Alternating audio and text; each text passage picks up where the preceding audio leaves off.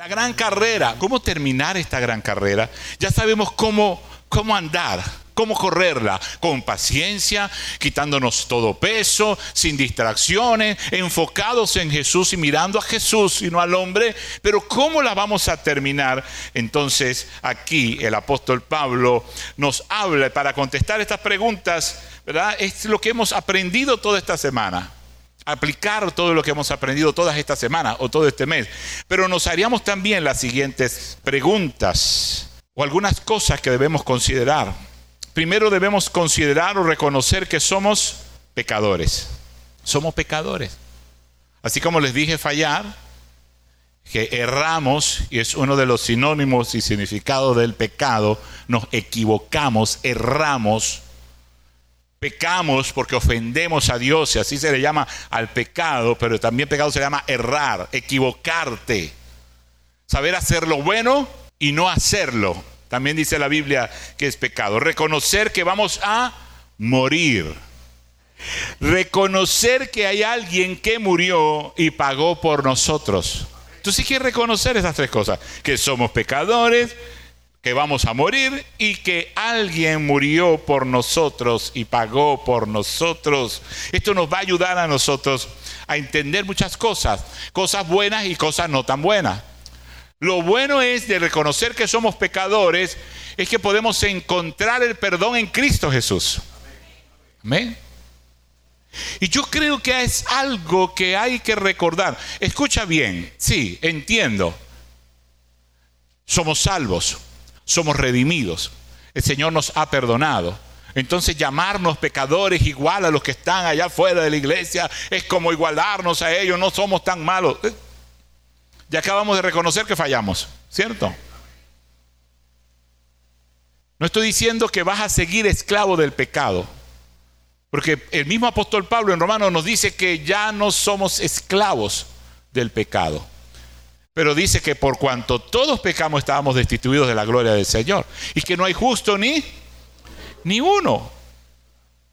El hecho de que Jesús haya muerto por nosotros y no nos haya perdonado no quiere decir que hemos dejado de pecar o de cometer errores. Porque estamos en una carrera. ¿Ok? Pero también trae cosas no tan buenas. Las buenas experimentar la misericordia, la maravilla del Señor, pero las no tan buenas tal vez tener que confesar algo y tal vez tener que enmendar un daño. Confesar nuestros pecados. Y la Biblia dice que confesemos nuestros pecados unos a otros. Sí, así como orar unos por otros, llorar unos con otros, gozarnos unos con otros, confesar nuestros pecados. Pero como les dije hace unos minutos, siendo transparente, pero prudente. Saber con quién, con madurez, podemos decir, mira, estoy pasando por esta situación, tengo esta lucha, estoy recayendo en esto, necesito que ores por mí, necesito que me ayudes, te doy permiso que me confrontes, que me preguntes, que me pongas tarea, que me disciplines. Esa es la otra parte que es un poco incómoda del reconocer que somos pecadores que cometemos errores, pero ese reconocimiento te va a ayudar a crecer espiritualmente. Te va a ayudar a trabajar un área de tu vida en la que tienes una negación, en la que estás diciendo, wow, no, no, no, no, no, el Señor, perdón, y te haces el loco. Pero cuando confiesas, comienzas a crecer. Mira lo que dice Proverbios 28, 13. El que encubre sus pecados no prosperará, mas el que los confiesa y qué más debe hacer y se aparta alcanza un favor, alcanza la misericordia. Pero el que encubre su pecado, lo niega, lo tapa y, y evidentemente lo sigue practicando, porque es una atadura, porque es un vicio, porque ha hecho de eso un estilo de vida, porque cree que nadie se va a dar cuenta, porque cree que nadie sabe y resulta que el único que no sabe, que todos saben, eres tú. ¿Me sigue? Sí. Y el que encubre su pecado no prospera, pero cuando confiesas comienzas a prosperar, comienzas a crecer espiritualmente, comienzas a experimentar la gracia del Señor comienzas a ver cómo Dios obra en tu vida, comienzas a tener compasión por otros. También. Así como eres restaurado, te colocas en la posición y en el deseo de ser usado por Dios para restaurar a otros. Amén. Debemos reconocer en algún momento también que vamos a morir. Y es que no somos eternos, pero sabe una de las cosas que hemos aprendido en la iglesia y se nos habló de la eternidad y si somos almas o espíritus vivientes y eternos en el Señor. Amén. Y el Señor nos perdonó para no morir, porque la paga del pecado es muerte y la, el regalo, la dádiva del Señor es vida eterna. Y usted y yo tenemos vida eterna, pero aquí vamos a morir, si es que el Señor no viene esta noche. Pero hay una verdad en la Biblia, Cristo viene pronto. Y dice que la iglesia dice, ven Señor Jesús. Y la iglesia ha dejado de pedir al Señor que venga.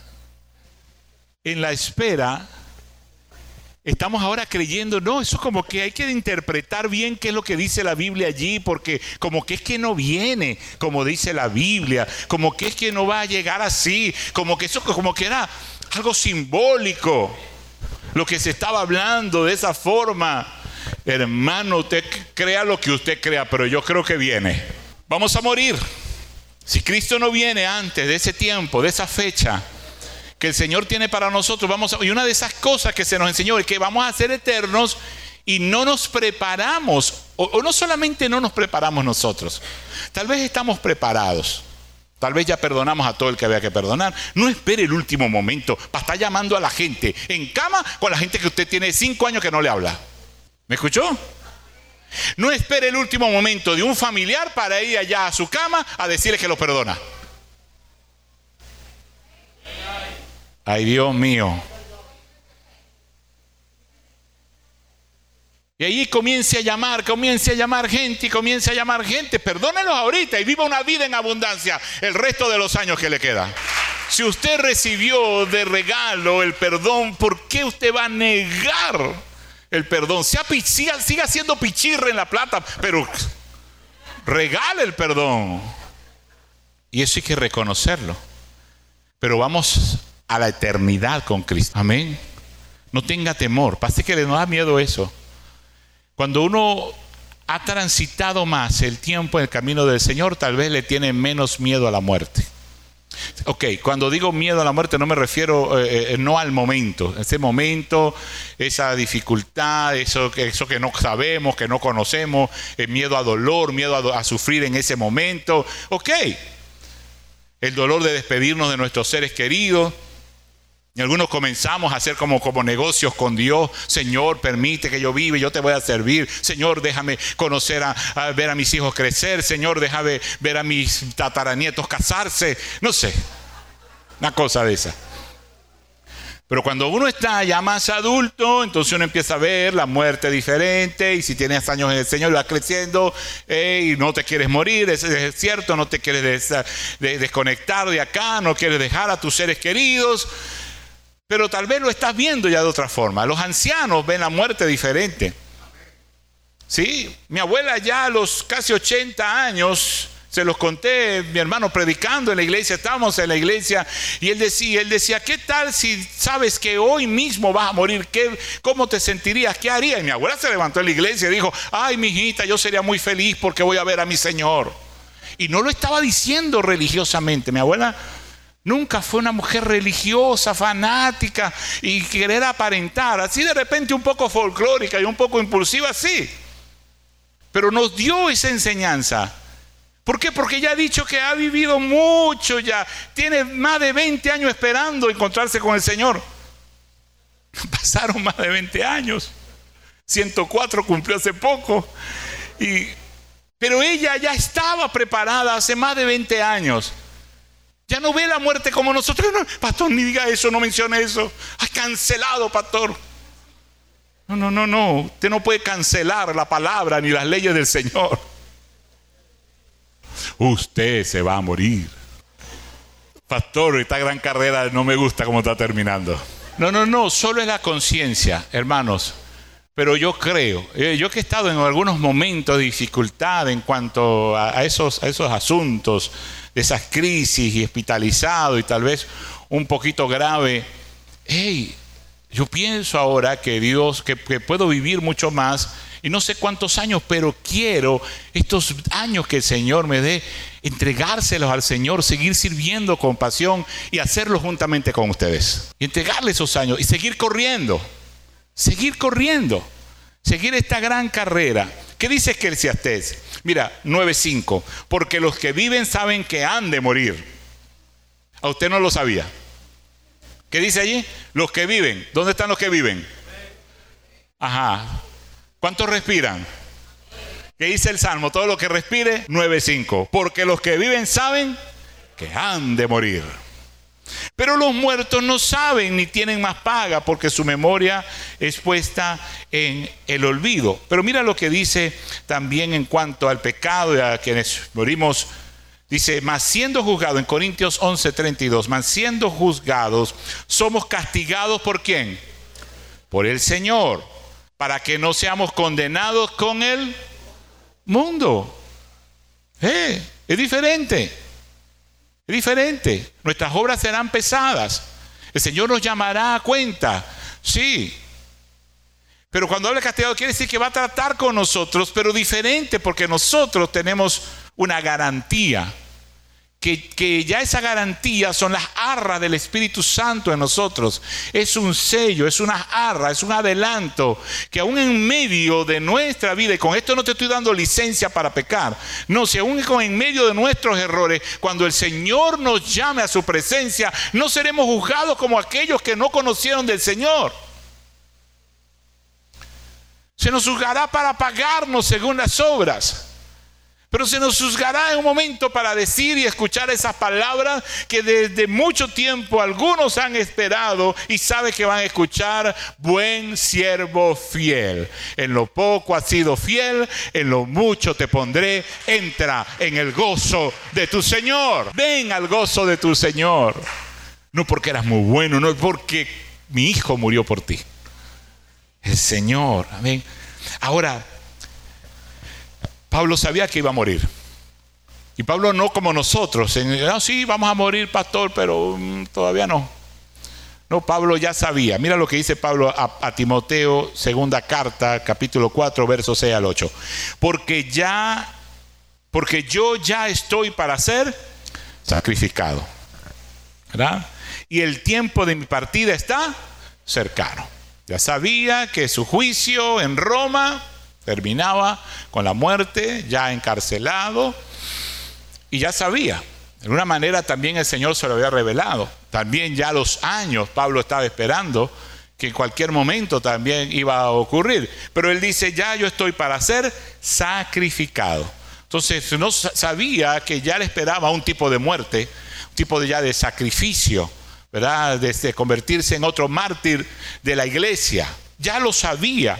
Y con esa con ese conocimiento aún tenía el aplomo para seguir escribiendo y aprovechando los últimos días que le quedaban para seguir edificando la iglesia de Jesucristo. Quiere decir que hasta el último día, hasta el último respiro, podemos adorar al Señor y podemos predicar su palabra y podemos ser de bendición para la iglesia, para el, para el cuerpo, para el reino del Señor. No hay jubilación. ¿Cuántos están de acuerdo? Ay, pastor, yo que pensaba que ya me podía retirar. No hay jubilación, no abandones la carrera. Tienes que ser como el apóstol Pablo, ya en el versículo 7, le sigue escribiendo a Timoteo, he peleado la buena batalla, he acabado la carrera, he guardado la fe. De esa forma es que debemos terminar esta carrera. Amén. Peleando la buena batalla.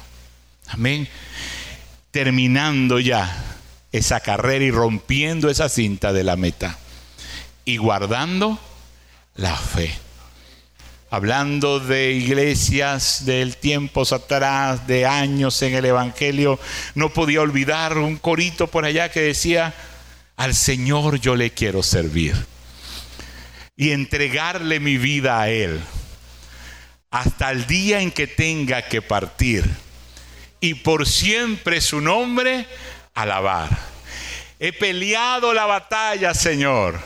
seguiré mi carrera hasta el final y también he guardado la fe, solo espero que me vengas a buscar. He peleado la batalla, Señor. Seguiré mi carrera hasta el final. También he guardado la fe y solo espero que me vengas a buscar. Sea hoy, sea mañana, sea en una semana, sea en unos meses, sea en unos años. Pastor, yo quiero matricular. No se preocupe, va a matricular. Sea los años, en las décadas que sea. Tranquilo, sueñe, crea ver a sus hijos casándose, ver a sus nietos, a sus bisnietos y a tataranietos casándose. Viva con esperanza, pero recuerde que mientras más años, más tiempo va a correr. Y debe hacerlo con paciencia. Nos, ahora, todos estos años que usted se ve por delante, deje de estar agarrando cargas que no son suyas. Amén. Deje tantos distractores. Calme su mente, sus pensamientos, reprenda al enemigo. Deje de distraerse tanto y enfócase, enfóquese colocando su mirada en el Señor. Y al final cante, he peleado la batalla, seguiré mi carrera hasta el final y también he guardado la fe, solo espero que me vengas a buscar.